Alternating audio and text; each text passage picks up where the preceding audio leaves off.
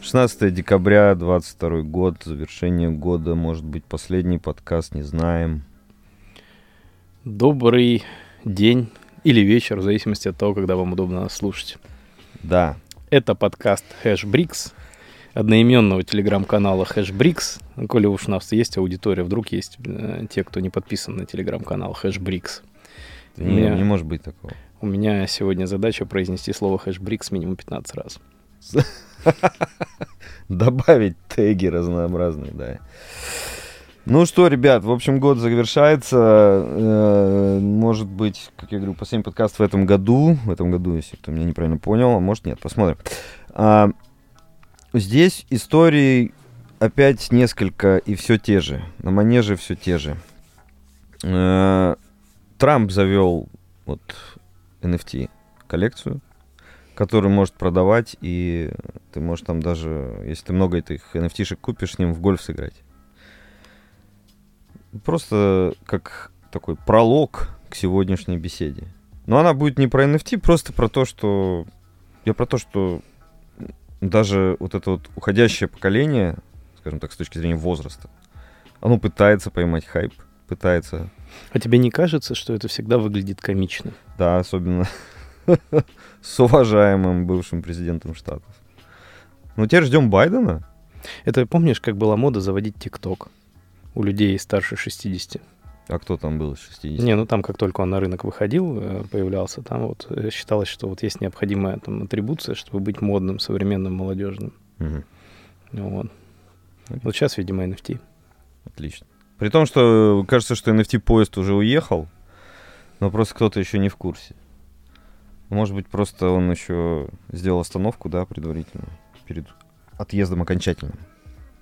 Ну, ладно, так или иначе. а, SBF арестовали Сэма Бэнкмана. Фрайд, наверное, правильно это произносить, не Фри, да, Фрайд. Вот, и чуваку светит 115 лет по американским законам. Кто-то сегодня дал свои estimations на этот счет. Все счастливы, э, и вроде бы как бы справедливость восторжествовала. Ну, вообще, у меня, кстати, философский концепт э, преступления и наказания, к нему есть вопросы. Какой, 115-летний или...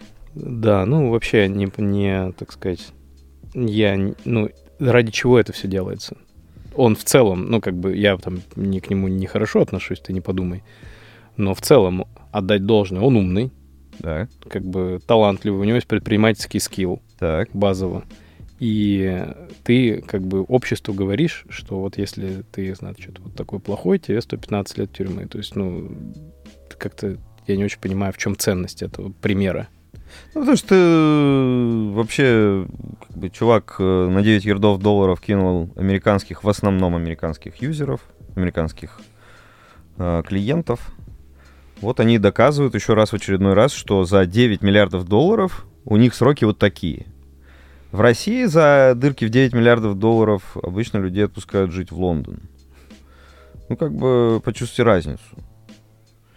Поэтому, ну, с одной стороны, это, конечно, выглядит жестоко, потому Я не знаю материалов дела, честно. Возможно, там действительно был какой-то коварный злой умысел, что с самого начала так и планировалось, но что-то мне кажется, что в этой истории что-то пошло не так.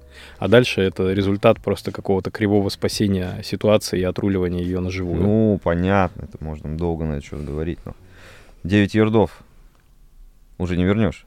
При том, что, кстати, вот сейчас сравнивали с крахом Терра Луны, там 22 ярда или 21, гораздо больше, а товарищ Док Вон у нас находится, я так понимаю, пока в в неизвестном, перемещениях. в неизвестном месте, да. Мобилен в перемещениях. Да, мобильный, в перемещениях. In-flight, как говорят в сети Lightning Network.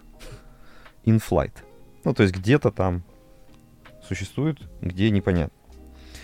Ну и что дальше-то? Вот мы с тобой просто на том семинаре, А это был семинар? да, семинар для двоих, а, думали о, каких, о каких-то последствиях всего этого.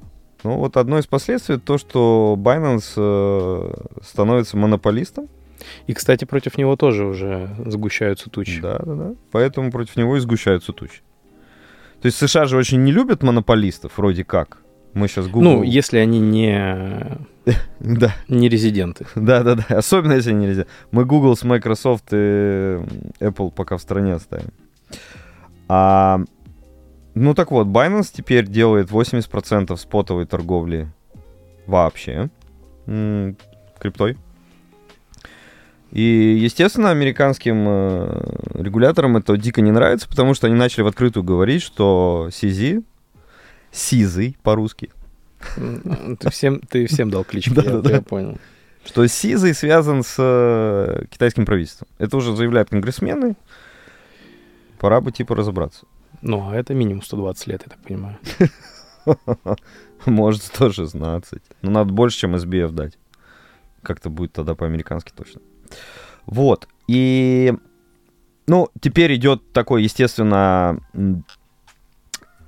фон негативный про Binance, и э, чуваку приходится оправдываться в соцсетях, в Твиттере и вообще везде, что 70 миллиардов долларов полностью ну, до- Fully covered. fully covered, your funds are SAFU, Мгм. вот. э, И типа, ребят, все нормально, у нас надо там даже там на сколько-то процентов э, больше. Ну, это же и логично, пассив. да, то есть всегда активы должны быть больше, чем пассивы.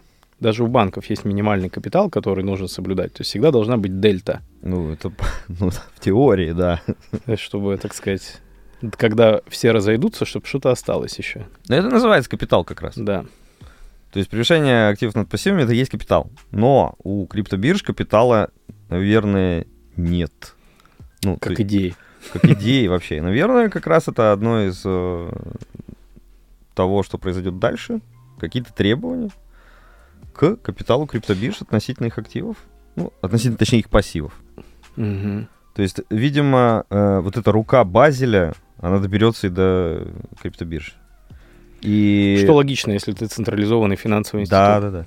И Binance ждет разделения, скорее всего, на американскую часть и не американскую, как минимум, с последующим применением к ним различных э, ковенант на доли. Вопрос от слушателя. SafePal уже закрывать или еще нет? Нет, SafePal вообще никак не связан э, с Binance, за исключением того, что он просто давал деньги на его разработку. Мгм. А, собственно говоря, ну, SafePal это просто оракул, который смотрит в сети, позволяет вам сваповать там какие-то монетки. Все. Это не связано никак с Binance история технологически. Ну, насколько мы знаем, да, мы не разработчики SafePal, но вроде так. Вот. И по этой же причине не закрывать Trust Wallet, не закрывайте PancakeSwap, кто, кто использует DeFi э, лудилки с точки зрения фарминга и э, размещения ликвидности. Это истории все, которые Binance, да, финансировал, но это истории, которые технически не связаны технологически. А, Кстати, забавная ситуация с э, Trust Wallet, коль уже заговорили. Просто такая, знаешь, как в учебниках. э, Кстати, а, у меня один чувак делал на Wallet на этой неделе операцию, менял DAI на USDT. DAI это такое древнее зло. Токен, э, который еще иногда в Москве всплывает. И у него проскольз получился там в районе двух процентов. И человек потерял там с миллиона долларов, 20 тысяч долларов, вот просто свапуя это через Trust Wallet. Поэтому нужно понимать, что вот эти децентрализованные кошельки, когда вы делаете на них свопы, э, с неликвидными парами может произойти очень неприятная история. Там же управляемая эта штука. Ты можешь задать параметры, что не делать сделку, если проскользь больше, чем X. Но на трасте как раз нельзя это задать. М. Он по умолчанию выставляет. Поэтому лучше ознакомиться с ликвидностью рынка и глубиной этого рынка, и потом уже делать сделку. Это так, для тех, кто пользуется трастом и еще юзает DAI. А, вот, а, собственно говоря, теперь э, CZ оправдывается, возвращаясь к нашей теме, CZ оправдывается и говорит, что у нас все супер, давайте выносите, ломайте меня полностью. Посмотрим. А этот мем выдает твой возраст. как обычно, как, впрочем, и все любые другие, да. А, вот, поэтому, ну, давайте так. Binance отличная вещь, которая должна, наверное, остаться, но должна занимать существенно меньше места в э, жизни ребят, которые занимаются криптой. Поэтому пожелаем ему удачи в плане сохранения своего бизнеса, но Но понимаем, что сохранить все, что есть сейчас, может и не получится. да, может не получится. И хорошо бы даже, чтобы, если бы это не получилось. Потому что чем быстрее Binance, э, который сейчас реально остался один крупный, разукрупнится, тем меньше впоследствии рисков для юзеров. Будем комментировать покупку Кейти Вуд активов, связанных с э, криптой. Давай. Что там? Просто факт. Но она продолжает набирать Coinbase. Coinbase, что-то еще. Ну, то есть вот э, публичное, связанное с криптой, трули американская. Ну да, такая упорная тетка, которая сейчас находится... Завела ТикТок, Да, кстати. завела ТикТок, и... а ТикТок запрещен в Штатах или еще нет? А, они хотят запретить, нет. А, ну, Кэти это известная актриса э, вот подобного бизнеса. Я думаю, что она играет до конца свою роль такой высокотехнологичной, высокотехнологичного инвестора. Вот, и ей просто сейчас на пересаживаться там в вагон людей, которые шортят трежери, наверное, неинтересно и нелогично. То есть она застолбила за собой просто вот этот вот публичный образ. Как у этих, знаешь, у актеров есть заложник образа. Да, да, заложник образа. И она делает Не, ну то, я просто к тому, что все-таки, может быть, в этом что-то есть. Buy the Deep, Мгм. да, ну, естественно. Ну, просто с- недавно вышла картинка такая, тоже абсолютно примитивная. Это классы активов, которые лучше, хуже себя всего показали в этом году. Мгм. Банды, equity, э, крипта, utilities. Вот. Соответственно, лучше всего себя чувствовали utilities, Мгм. да, то есть рынок эм, товаров и сырья. По итогам года хуже всего крипта. Мгм. Вот. И действительно, знаешь, нет-нет, да рука дернется посмотреть в эту историю, потому что, ну, дешево. Ну, потому что потеря стоимости 3 четвертых, там, на 70-75% упал биткоин, и... А по-прежнему единственный дефляционный актив. Да, да, да. Прежнему единственный актив. Но в этом году, наверное, очень хорошо выстрелила недвижимость в необычных локациях. Я смотрел, что там как бы э, много где она упала, но много есть мест, ну, например, Дубай, да, Турция, то же самое, где... Дубай, Турция, не- внезапно Бишкек, Бишкек, Ташкент, Да, да, да. Ну, все понимаем, почему. Алма-Ата. Да. Ну ладно, немножко это не крипто, но тем не менее. Вот. а, Что еще? э, То, что хотелось бы продолжить с прошлого подкаста обсуждения. Вот эти вот американские ребятки, майнеры, которые продолжают испытывать проблематику, связанную с тем, что пора возвращать долги. А ставочка-то растет. Ставочка растет, а там даже дело не в ставочке, а дело в том, что долги надо вернуть в конце года. В конце года. А возвращать их особо неоткуда. Обычно, знаешь, все эти вот, э, когда уже у крупных компаний есть объем долга большой для тех, кто, может быть, там с финансами в меньшей степени связан, они же всегда возврат делают за счет реинве... так сказать, реструктуризации портфеля. Грубо говоря, выпускаются новые долги, чтобы погасить старые долги. Это некоторая норма. Мгм. А как это сделать, если у тебя, во-первых, кредитное качество там около нуля стало, и еще и ставка на рынке выросла? Да. Никак. Ну вот, собственно, и мучаются ребятки-то. Здесь у нас новость вышла 14 декабря, что очень крупный кредитор очень крупного майнера Core Scientific. э, Core Scientific мы уже пару раз упоминали, и в прошлый раз про них говорили.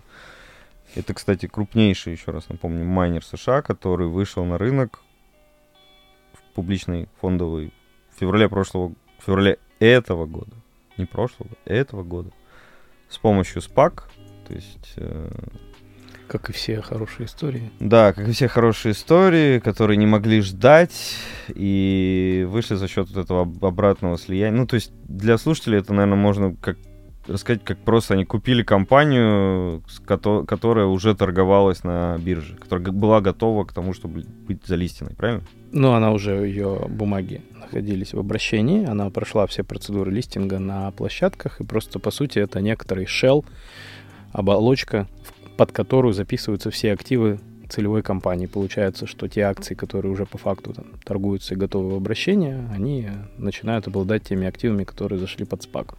Такой способ побыстрее пробраться на биржу. Ну да, can't wait. Ну вот эта спешка привела к тому, что эти ребятки очень-очень быстро вышли, стали супер э, публичными, набрали долгов 300 миллионов долларов. Ну, для американской компании вообще такой долг, как 300 миллионов, и вообще для, даже для криптоиндустрии. Мы видим, что это немного, да, тот же э, FTX, это, напомню, 9 миллиардов долгов, но это долги, э, скажем так, пассивы клиентов, это не чистый депт, который там был. Просто они в итоге перетекли за счет того, что FTX вел такую бурную, беспорядочную жизнь. Это был, это был колледж, время эксперимента. Да-да-да, перетекли вот в состояние депт долго. А Core Scientific набирал действительно долг, э, набрал на 300 миллионов и сказал 26 октября этого года, что я в конце года не буду ничего платить, потому что все упало. Естественно, у них э, начались э, разговоры про то, что пора бы его обанкротить. И один сейчас из крупнейших кредиторов, Б. Райли такая есть, как они сами себя называют, диверсифицированная платформа финансовых услуг. Tailored ну, то есть предоставляет вам конкретно под вас заточенные продукты. Вот этот Бирайли дал им 40 миллионов долларов, теперь не знает, не знает, что делать с этим, с этим долгом. Но он предлагает следующее. Он сейчас предлагает, что, ребят, давайте не будем их банкротить, э, давайте мы сделаем э, такой э, финт, который будет говорить о том, что если у нас биткоин торгуется ниже 18,5 тысяч, то мы никакие долги с этих ребят не запрашиваем, ничего не обращаем, никакие взыскания на оборудование, которое является залогом по этому долгу. И вообще оставляем их в покое, начинаем, по сути, дербанить, забирать свой долг только когда биткоин там, в общем, 18 500 превышает, а лучше вообще 24 500. Вот. Ну, что сказать вот на самом деле это, это, это впервые я вижу здравое э, зерно в кредитовании этого бизнеса, в кредитовании индустрии, связанной с майнингом. Это необходимо было делать сразу, как только эти займы предоставлялись, и все эти ковенанты прописывать. Почему сейчас только это всплывает? Ну, это вот настолько глупо, учитывая то, что Естественно, в Штатах э, все могли подумать об этих рисках, но никто почему-то не подумал, и это не зашил изначально в деп... ну, документы, связанные с долгом. Что за дела? Но даже сейчас, эм, ну вот, интересно не то, что они обратились с таким предложением ко всем кредиторам э, этой компании. Мечел а... вспомнился. Да, Мечел. Опять же, в тот раз мы говорили про аналогии с Мечелом. А, а интересно то, что они посчитали, что э, несчастные вот эти вот э, Core Scientific э, вынуждены были продать порядка 9,5 тысяч биткоинов в апреле 22 года по очень невыгодной цене, зафиксировав убыток в 362 миллиона. И сейчас их долг 300 миллионов. То есть, если бы ребята не исповедовали вот такую жадную стратегию для такой гигантской э, компании, а просто бы продавали то, что они намайнили хотя бы раз в день, то даже бы вот в этом году они бы вполне себе хорошо себя сейчас чувствовали, и у них бы еще оставалось 60 миллионов свободного остатка денежного. Поэтому это как одна из э, таких вот, один из выводов для майнинговых компаний, что если вы занимаетесь на заемные средства майнингом, то по-хорошему нужно фиксироваться очень плотно, фиксироваться по э, продаже, я имею в виду биткоина. И опять же, знаешь, не, нельзя не найти пересечения с финансовыми институтами. Так. То есть у тебя есть норматив там краткосрочной, долгосрочной ликвидности, риски рыночные, риски курсов, ну там, соответственно, курсовой переоценки, все вот это добро, кредитные. То есть здесь же тоже история. У тебя долг в чем номинирован? Не в биткоинах же. Да, в долларах. в долларах. Соответственно, зачем ты тащишь на себе риск курсовой переоценки, когда у тебя выручка формируется в битке? Вот если у тебя она формируется в битке, ты должен сразу ее минимизировать риски курсовой разницы, продажи ее в ту валюту, в которую у тебя номинирован долг. Отсюда как бы два вывода. Либо не продавайте и берите в долг в биткоинах, либо, соответственно, если берете в долларах, продавайте в долларах в тот момент, когда она появляется. Ну да, это вроде очевидные такие простые вещи, которые банки, ну, я думаю, что и крупные компании из обычного фиатного мира управляют этими рисками, но почему-то вот здесь вот тоже было сделано все настолько топорно, и вот аналогии с FTX напрашиваются сами по себе. Меня вот эта вот вообще концепция беспокоит того, что когда начинается какой-то вот, э, как считается, новый дизраптив бизнес, то все, мы все перепридумаем. Мы Мгм. переизобретем все велосипеды, на которых э, до этого катались. Мгм. То есть не очень понятно, почему, если ты делаешь централизованную криптобиржу, она не должна быть как бы задизайнена в финансовом, в управленческом, там, в операционном смысле, как обычная биржа. В чем, почему она отлич- должна отличаться? Почему эти правила не должны к ней применяться? Почему, если ты делаешь, по сути, такой как бы а, пассивный институт заработка, как майнинг, да, ты не должен применять к нему те же правила, как если бы это была, там, не знаю, рента. Вот условно ты там снял отель, э, не знаю, где-нибудь в Южной Америке, построил, и сдаешь его в аренду за боливары. Почему эти боливары ты бы конвертировал в доллары, когда, если у тебя ты строил на заемные долларовые деньги этот отель, а в этом случае не конвертируешь. То есть вот как бы почему надо вот все велосипеды заново переизобретать, я не понимаю. Почему? Почему? Потому что жадность, вот почему. Ну, то есть ты, ну, потому что ты типа верил, что вот этот э, риск, он реализуется в твою сторону. Да? Да, ну ты смотри, я набрал железо, набрал его в долг, все растет, еще чуть-чуть вырастет, и вот мы там получим не 362, которые могли бы получить убытка, а 362 э, Прибыли. прибыли. А нужно-то было всего там 15 тысяч долларов дождаться ракеты и там все распродать. Но не свартило. И э, на самом деле, вот знаешь, меня даже больше не почему вот так, а почему в США, которые обставили весь свой финансовый бизнес гигантским количеством аудиторов, там каких-то рейтинговых компаний, каких-то э, риск-чуваков, это тоже все имеет место быть. Так же, как и в России, да?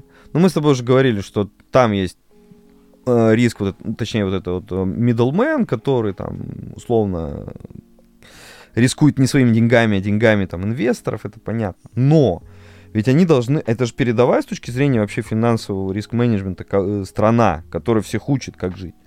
И она допускает гигантские факапы в самой большой бирже, в самом большом майнере.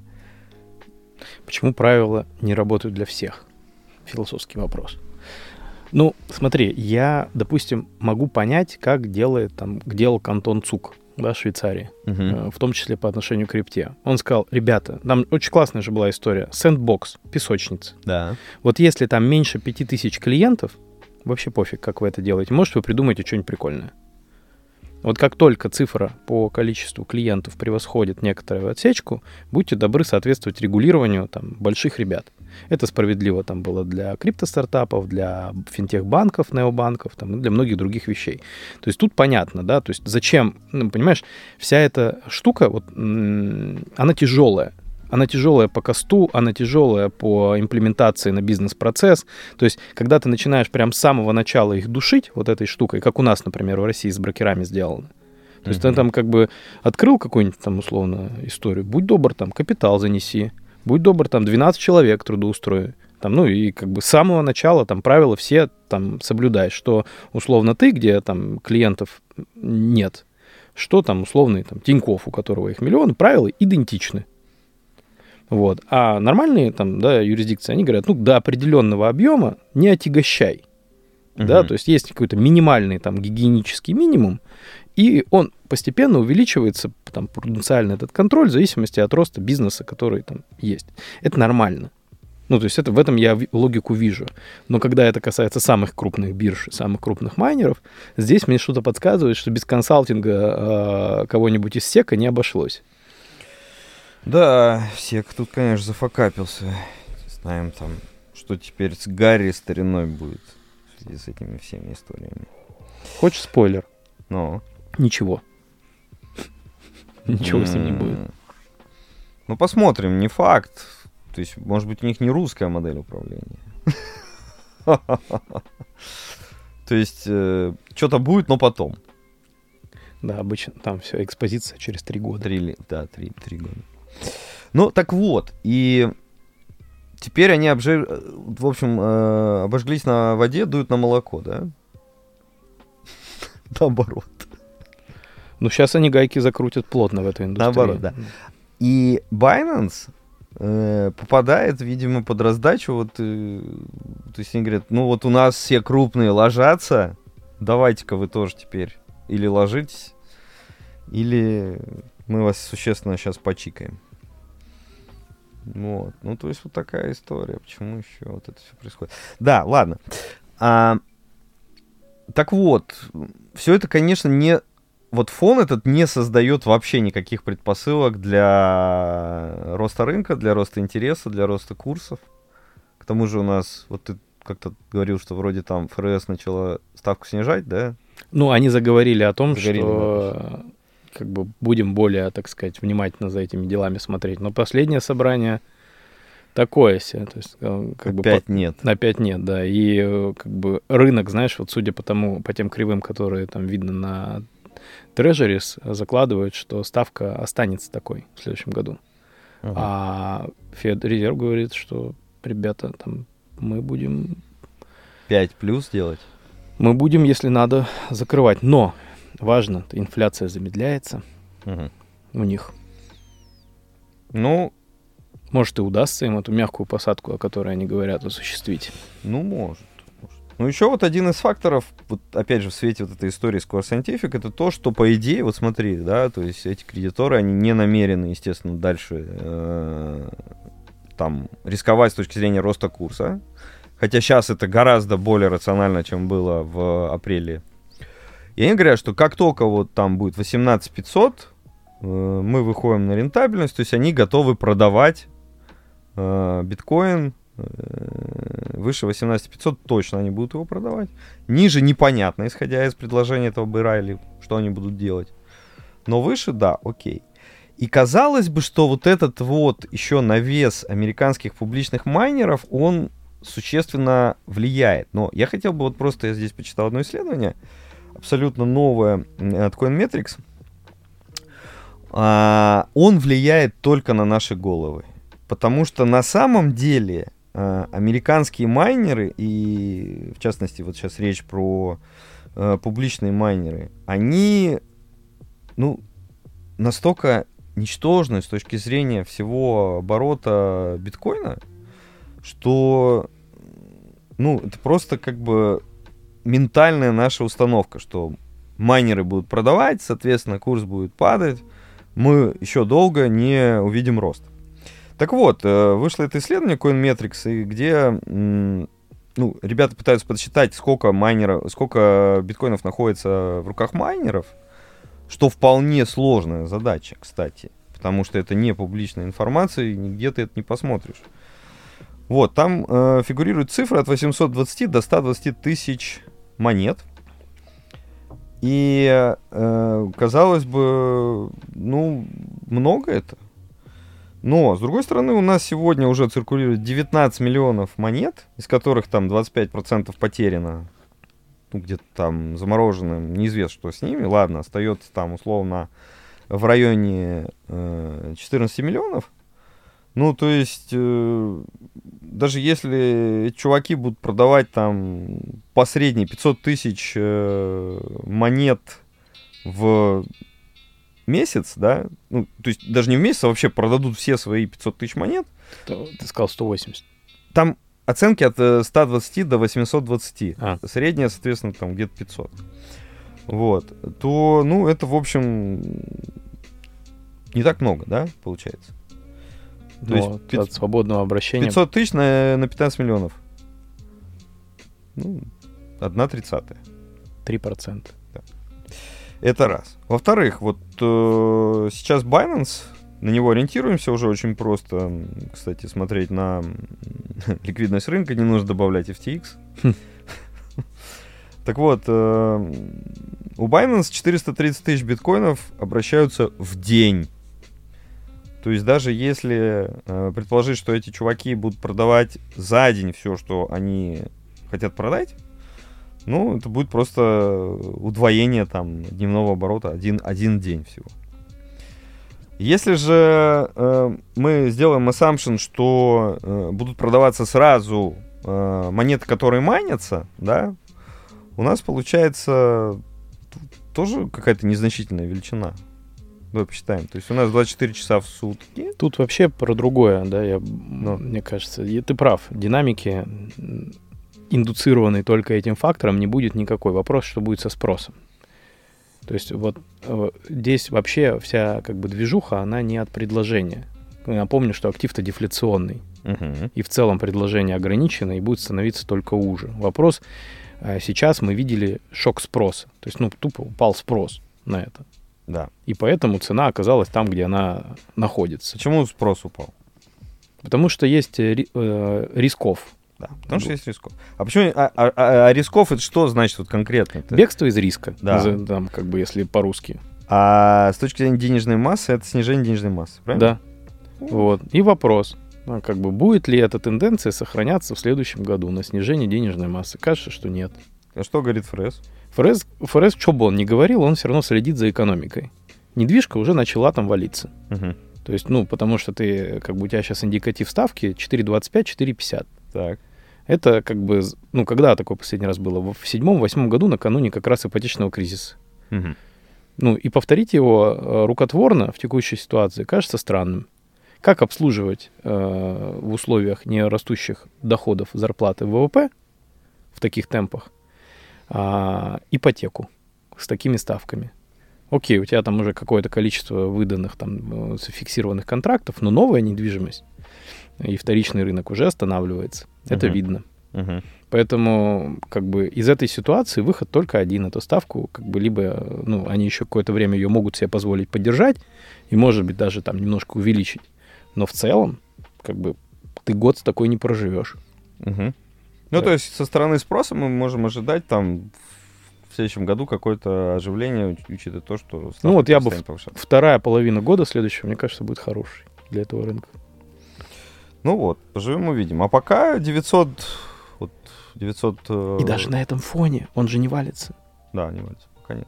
Пока не валится. Вот, вот прикинь, вот, ну, просто актив, вокруг которого происходит весь этот трэш. Да, да. Любой другой, он бы стоил уже ноль. Да, А этот стоит Да, это очень интересно. Э, Ну так вот, я просто к своим подсчетам вернусь. 900 э, биткоинов в день, которые сейчас генерят все вообще майнеры мира. Мы не знаем, сколько из них публично американские, но судя по, по пулу US Foundry, это э, 25%. Эм, Ну так вот, даже если они будут продавать каждый день, что они намайнили, ни о чем. это вообще ни о чем. Поэтому я про то, что вот эти вот э, истории, связанные с тем, что э, майнеры начнут э, продавать биткоин, э, это будет дополнительное, скажем так, давление оказывать на курс. Ну, это вот с математической точки зрения совсем не стройная модель. Да. Единственное, что я вот, знаешь, я вот даже думаю, вот какие меры могут способствовать дальнейшему снижению курса? Вот что должно такого еще произойти? Binance, Binance. Сейчас вот, э, представляешь, если он начнет грохаться, ну вот тогда можем увидеть еще такое достаточно серьезное снижение. А почему? Ну, потому что люди так устроены. Вот, кстати, не знаю, почему. Это никак не связано с... э, Ну вот FTX упал. Да. Не маленький. Ну, где-то там, значит, биткоины были э, заложены, перезаложены для того, чтобы обеспечить э, стейблы. Да. Вот, здесь то же самое может быть. Мы не знаем э, подводных э, договоренностей кредитных вот этих линий. А почему ты думаешь, что в случае с Binance их нет? Не, я и говорю, что, скорее всего, они есть. Я думаю, что просто даже если это произойдет, ну, может быть какой-то моментный шок, но в целом вряд ли что-то куда-то двинется сильно вниз. Ну, вообще, с точки зрения True Crypto, биткоина как э, одной из немногих валют True Crypto, все, что происходит э, с э, централизованными обменами, с биржами, это, конечно, все позитивно. Потому что вообще вот сейчас даже пошли разговоры, что давайте мы вообще биткоин это отдельно выделим. Вообще отношение к криптовалютам не имеет. Это отдельная история. Вот криптовалюта это скам, а биткоин это биткоин. Ну, это такая версия биткоинов максималистов. Да? Ну, биткоин, потому что для этого ры- рынка он и есть этот рисков. Ну, то есть его поддерживает бегство из рисков даже внутри крипты. Да, То есть там два встречных потока. То есть кто-то продает его в бакс да. и перекрывает какие-то свои там хотелки, а все остальные просто из э, альтернативной крипты уходят именно в биток. Ну, Вот, поэтому именно если выделять это как актив, у него шансы хорошие. А все остальное ты прав. Вот знаешь, э, что точно ляжет, если Binance грохнется? М. Все альты. да, конечно. Вот там будет стоимость где-то там в третьем знаке после ноля. Да, альты будут просто вообще размазаны. Ну, за исключением, конечно, Видел это? Тон Дуровского. Красавчик, кстати. Он же за него ники продает и э, анонимные телефонные номера. И даже этого хватает, чтобы он уже там показал какую-то впечатляющую динамику. Мгм. А проскочила новость о том, что одни ребята, которых делистил сейчас Binance, по- э, пытаются подать к нему иск на 52 миллиона долларов. Вот, а, говоря это, а, причина иска, соответственно, что падение стоимости их альткоина на вот эту капитализации на 52 миллиона как раз было вызвано делистингом Binance. М. И вот интересно, что вот, вот в этом тоже, знаешь, вот это же прецедент, Мгм. Представляешь, ты можешь списать, ты такой, ну, у тебя бумага торговалась на бирже и перестала на ней торговаться. Она вне бирже, она тут же отвалилась там на сколько-то процентов. И ты идешь и подаешь иск Ну, к бирже на возмещение потерь своей капитализации. Прикольно? да, в принципе, а чё? Еще непонятно, что там, какой суд решит, Ага. понимаешь? Потому что если это будет американский суд, Самый самый гуманный. гуманный. А если еще в этом американском суде, су- суде судья был э, клиентом FTX и потерял деньги, то мы не знаем дальше, какие последствия будут. Ну, Тут много, да, будет вот этой такой юридической возни. Да, да, да. Поэтому, ну, с одной стороны, биткоин должен выиграть от этого, но с другой стороны, краткосроки это все и на него давит. Поэтому здесь э, биткоин-максималистам не надо расслабляться и думать, что сейчас все, там, мы полетим точно вверх. Э, Естественно, биткоин тоже будет затронут, но э, в долгосроке это все, повторяю, я считаю, положительно для децентрализованных таких активов. Ам, Ну, что еще вот интересного хотелось бы выделить в этом подкасте? Интересная статья вышла. Мы просто иногда затрагиваем тему Lightning, Lightning Network.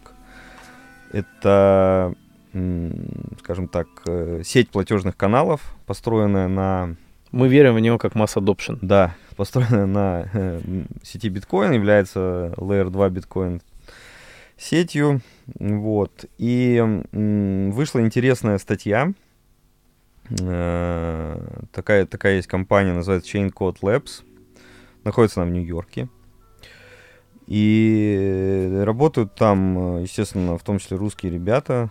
И вот, э, вышла статья Сергея Тихомирова и Клары Шикельман, э, которая рассказывает о том, что, оказывается, в сети Lighting есть проблемы, связанные с так называемым джемингом. Джеминг, ну, не знаю, есть трафик джем, да, по-английски, то есть пробки, пробки в каких-то маршрутах, э, на дорогах, э, вот, ну, и, собственно говоря, в каналах Lighting Network тоже существуют пробки, которые мешают развиваться этой сети. И в статье приводятся, э, скажем так, различные варианты, как можно бороться с этой историей, как можно бороться с этими заторами. Мне просто вот, э, знаешь, здесь даже больше... э, Ну, мы сейчас не будем вдаваться в подробности э, джеминга этого и вообще там, технические аспекты Lightning Network. Этому можно посвятить, посвятить опять же очередной выпуск. Но меня больше радует то, что в момент, когда сыпется все вокруг, и мы наблюдаем такие истории, как FTX, и, там, Core Scientific тот же самый, падение рынка на 70% от хаев, существует очень много некоммерческих, некоммерческих э, организаций, которые продолжают монотонно улучшать в данном случае э, Lightning Network. И э, производятся научные исследования, да, технические э, опыты ставятся над тем, как это можно сделать. А, Там, ну, я вкратце скажу, например, там э, предполагается э, э, решать проблему заторов. Ну, опять же, объясню. Затор возникает, когда один узел отправил по Lightning каналу м, денежные средства другому, но тот, кому они отправляются, не забирает их. То есть он должен акцептовать условно этот платеж, но он по каким-то причинам это не делает. И вот предполагается, что э, спамеры, хакеры могут подвешивать платежные каналы, и в этот момент сеть становится более уязвимым. Сеть, э, они могут просто, ну, я не знаю, там что-то дальше делать с нодами, пока они сами не знают, вот э, ребята, разработчики, какой риск это представляет для нод.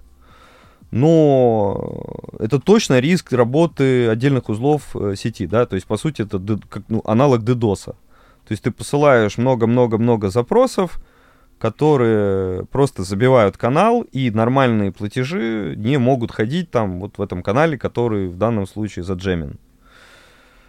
И ну вот там предполагается решение этой проблемы двумя способами. Первое это подъем комиссий на небольшое значение, относительно небольшое значение для транзакций, которые какое-то долгое время не акцептуются получателем.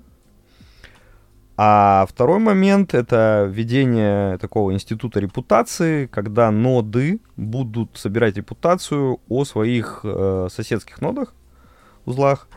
И с э, нод, которые э, часто посылают такие джеминговые запросы, просто транзакции в какой-то момент будут иметь самый низкий приоритет, будут куда-то отодвигаться или вообще не будут проводиться. Вот, ну, меня что порадовало, что существует целый, опять же, возвращаясь к теме, целые институты некоммерческие, они существуют в основном в Штатах, в Штатах, которые занимаются вопросами развития сети.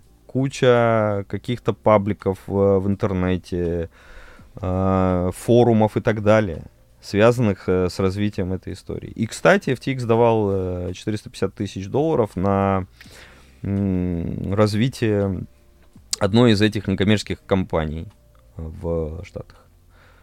Ну, конечно, из 9 ярдов мог бы побольше выдать. Ну, хорошо, хоть и 450 отдал. Сколько он там демократам выделил? 50 миллионов? Может было на лайтинг дать хотя бы 5? Ну, это, знаешь, это всегда как-то странно. М, не они являются бенефициарами-то в целом. Ну, то есть они, да, как бы идея в том, что, типа, развиваем индустрию в целом, да, такая же логика, когда ты поддерживаешь некоммерческие партнерства. Угу. Но в данном случае централизованная биржа, которая помогает развиваться децентрализованным расчетом, выглядит несколько странной комбинацией, нет? Ну, вполне, вполне. Но, видимо... То есть какой-нибудь условный, знаешь, там децен- децентр, например, там биржа или там, не знаю, даже какие-нибудь места хранения, там, да, понятно, почему они заинтересованы в этом, там, да, могут быть и должны там, наверное, в эту индустрию спонсировать. Слушай, ну может это правило хорошего тона, что вот мы все-таки там криптоиндустрия, поэтому мы должны на децентр уделять свое внимание и деньги в каком-то там объеме в любом случае. Опять же, для таких упоротых крипточей это будет э, сигнал, что мы э, думаем о децентре, думаем, как его развивать. Э, но вообще, надо сказать, что я считаю, что сеть биткоин, она будет развиваться только в том случае очень активно, если вот такие вот истории, как Lightning Network, будут дальше получать тоже развитие. И поэтому для меня очень важно ну, как бы вот видеть этот прогресс, видеть дискуссию, которая ведет к развитию этой сети. и э, видеть, естественно, метрики, которые потом в этой сети там улучшаются.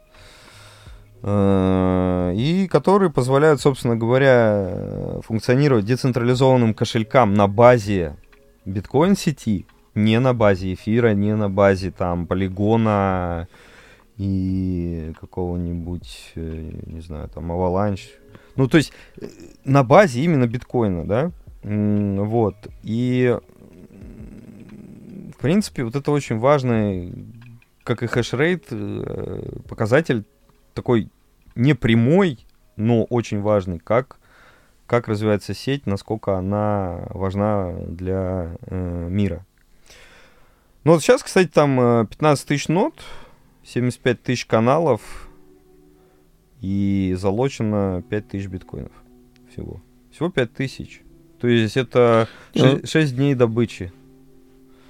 Да, но с другой стороны, а смысл их там надолго подвешивать? А их там еще и очень опасно долго подвешивать. И в офлайн выходить особенно. Там, там целая наука, что ты, если ты подвешиваешь в ноде биток, то ты должен там условно вокруг него танцы с бубном делать и смотреть, чтобы он постоянно, эта нода была активна. Иначе у тебя есть риск высокий взлома. То есть пока это все на таком, знаешь, зачаточном уровне, но сам концепт, э, он очень крутой. И в принципе, это реально децентрализованная история, судя по всему. А, ну, естественно, к этой сети также интерес растет и падает вместе со всем рынком. Сейчас э, там, ну, я не помню, по-моему, там в пике было вроде там 20 тысяч каналов. Ой, сори, 20 тысяч нот э, и в районе 100 тысяч каналов. Ну, сейчас вот на четверть меньше получается. Но вот если просто, опять же, возвращаясь к России, да, к теме России, что в России можно еще делать по э, в плане развития э, блокчейна и платежей, которые сейчас все больше и больше актуальность приобретают платежи децентрализованные. Это как раз может быть вот создание подобной лаборатории, некоммерческого партнерства, не знаю, именно российского, там, э, на базе, не знаю, каких-то ЦБшных историй там, или Сберовских историй, неважно. Ну, которые как раз бы вот и занялись вопросами развития Lightning, вопросами доработки собственной или там сообщества наработки брать для развития этих платежей. Мне кажется, вот э, в этом ключе нужно думать э, нашим институционалам, нашим регуляторам, э, для того, чтобы иметь хоть какой-то какой-то э, какую-то альтернативу мастерчейну, который, я не знаю, кто будет использовать, кроме российских банков в песочнице. Чтобы иметь альтернативу эфиру, да, о котором мы говорили, что Сбер начал коннектить свой маркетплейс э, с э, эфиром, э, пробрасывать мосты. Э, ну, вы же думаете о том, чтобы иметь независимый от э, санкций блокчейн? Ну, пожалуйста, давайте, может быть, сторону Lightning Network посмотрим посерьезней. Просто в России не ведутся никакие разработки, насколько я вижу. Слушай, так давай хотя бы вернемся к вопросу о судьбе законопроекта о майнинге. Ох, 20 числа сказали, первое чтение. Вот. То есть понимаешь, тут как бы ты такими высокими материями мыслишь, тут люди как бы не могут договориться, как и кому продавать то, что надастся намайнить. Понимаешь, то есть это вызывает невероятное какое-то столкновение. Да, спустился лес на землю меня сейчас. Буквально. Слушай, там вообще не надо ничего договариваться. Вот как сейчас пусть оставят, так и все и пусть и будет. Не надо на моське, э, ну, в смысле, на московской бирже делать никакую криптосекцию. Бог с ним. Все переживут это, я считаю. Думаешь? Ну а что? И просто также продавать на зарубежные кошельки. Ну, вот, вот сейчас, по сути, все так и происходит. То есть майнеры русские не продают ни на какие российские кошельки, и э, просто потому что никаких российских кошельков не существует. Даже если они сделаны русскими чуваками, которые там сидят в Иваново или в Томске, они все равно сделаны под юрисдикцией не русской. Э, поэтому э, вот просто оставить как есть. Не надо бояться вот этой формулировки, что мы сейчас должны продавать на майнины только в зарубежные э, площадки. Они и так это сейчас продают. Э, Просто многие из этого делают такой жупел. Ну, ну давайте, значит, э, поставим как есть. Вот как есть, это продажа за речку, которая сейчас существует. Вот. А по поводу того, что это по срокам нас ожидает, ну, должно было быть 19 декабря, это три дня, ничего не будет. 20 внесут на первое чтение, сказал э, Аксаков. В феврале ждите. Там, знаешь, там же больше вопрос про то, что все остальное запретить Да. явным образом. И вот тогда, тем более в России, кроме майнинга, ничего не останется из э, западного вот этого вот. Все-таки все равно крипта это, я считаю, э, такой элемент западного финансового рынка. Ничего не останется из этого, кроме майнинга. Но тогда, вот для тех, кто хочет что-то делать по крипте, можно, например, посмотреть в сторону развития вот платежных каналов на основе каких-то уже публичных блокчейнов, коим является биткоин. То есть хорошо, ну вот просто сейчас банки многие спрашивают, да, там, компании, а что нам делать? Естественно, т- ты находишься в России, ты говоришь, ребят, кроме майнинга в этой юрисдикции ничего больше делать невозможно. Э, ЦБ, скорее всего, запретит рекламу неограниченному кругу лиц, хотя, может быть, квалы останутся, да? Вот. Но э, если вы хотите реально что-то делать, может быть, посмотреть в сторону развития вот этих вот платежей э, э, на основе Lightning Network. Потому что вы пытаетесь сделать сейчас свою сеть,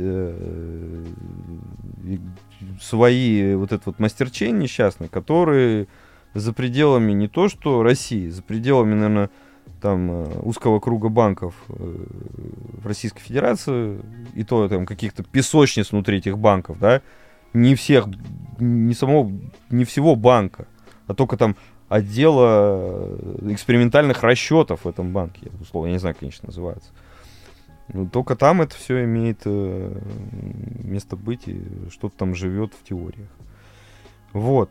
эм, ну, с одной стороны, это, конечно, не очень хорошо, но с другой стороны, вот это ответ на то, что делать с криптой в России. Просто развитие платежных каналов предполагает, что ты же для чего ты это делаешь? Чтобы что? Ну, извини меня, для чего сейчас понятно. Вот у нас э, вчера Росбанк влетел под санкции, ему остановили все платежи.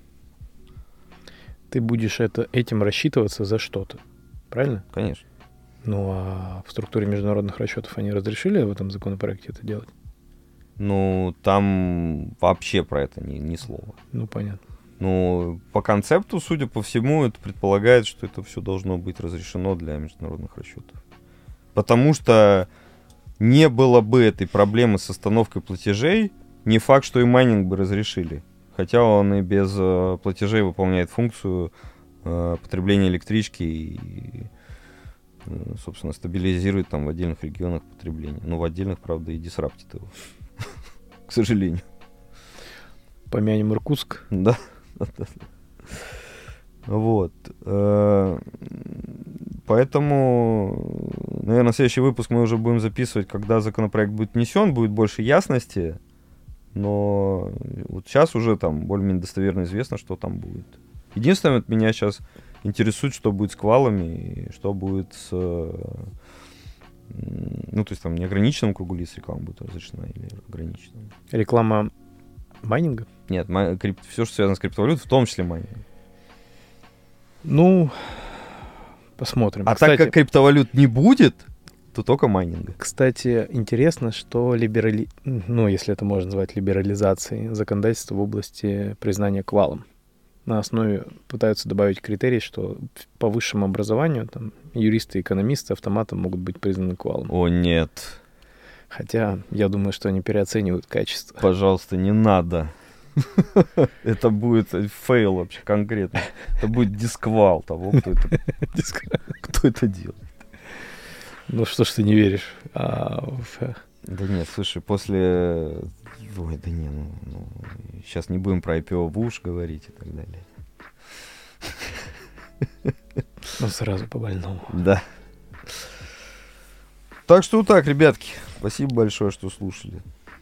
Да, Ну, я пользуюсь случаем всех, кто не услышит, может быть, еще один наш предновогодний подкаст «Поздравим с наступающим Новым годом».